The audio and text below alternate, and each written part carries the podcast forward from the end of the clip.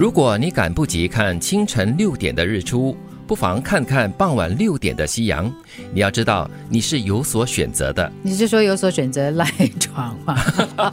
不是啦，就是如果你真的起不来看这个清晨六点的日出的话，你要这个预留一点时间看傍晚六点的夕阳。嗯，其实看起来都差不多了，只是一个是 AM，一个是 PM。对，看你的时间怎么样咯，看你的心情是怎么样的。这个其实就说明了一点哦，就是人生里面是有很多选择的，就看你怎么样去选，哦，不要就是放弃选择的机会跟权利。对，就重点，如果是你想要看太阳的话呢，看不到日出，你看日落，感觉也可以是挺美的。对，嗯，不看正面看反面，不看僧面看佛面。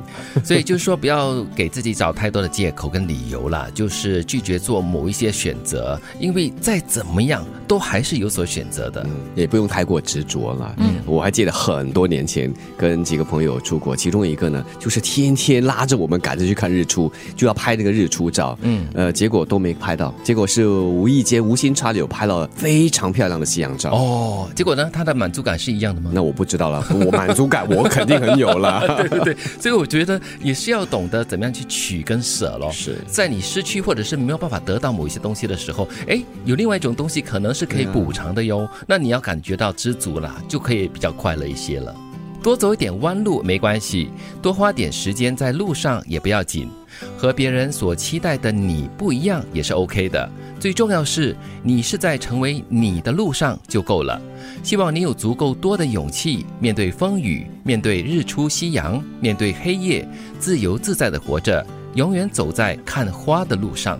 我好喜欢最后一句哦，嗯，永远走在看花的路上，因为在看花的路上呢，有风有景有绿色植物，心情肯定是好的。有的时候你会发现呢，当你只有一个目标，然后你很想快速的达到那个目标，你会错过很多沿途的风景。嗯，以前年轻的时候或许很在意这路上哈有很多的同伴，很多的人跟你一起走，但是慢慢慢慢的你会觉得，哎，愿意跟你同路的人少了，嗯，呃，又或者是你也不介意自己一个人走。走在这路上，因为这风景很美啊，像你刚才所说嘛，有夕阳，有风雨，有花花草草的。对，其实就如刚才你所说的啦，就是边走边看的时候呢，可能同时有些朋友就因此而掉队了，或者是离你越来越远。但是你不要感觉太过的遗憾，或者是若有所失了，因为有些时候你失去了一些东西的同时呢，你也得到一些东西，你不知道的，可能在过了一段时间过后，哦，其实我也得到了一些东西哦。这样子，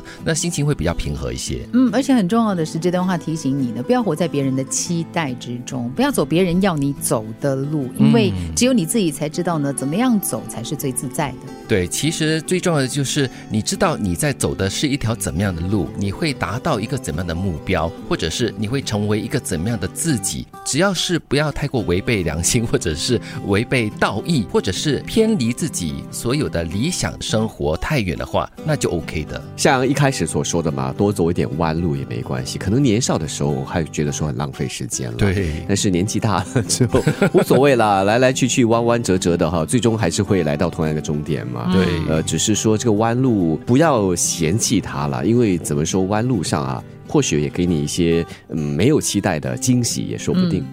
如果你赶不及看清晨六点的日出，不妨看看傍晚六点的夕阳。你要知道，你是有所选择的。多走一点弯路没关系，多花点时间在路上也不要紧。和别人所期待的你不一样也是 OK 的。最重要是你是在成为你的路上就够了。希望你有足够多的勇气面对风雨，面对日出夕阳，面对黑夜，自由自在的活着，永远走在看花的路上。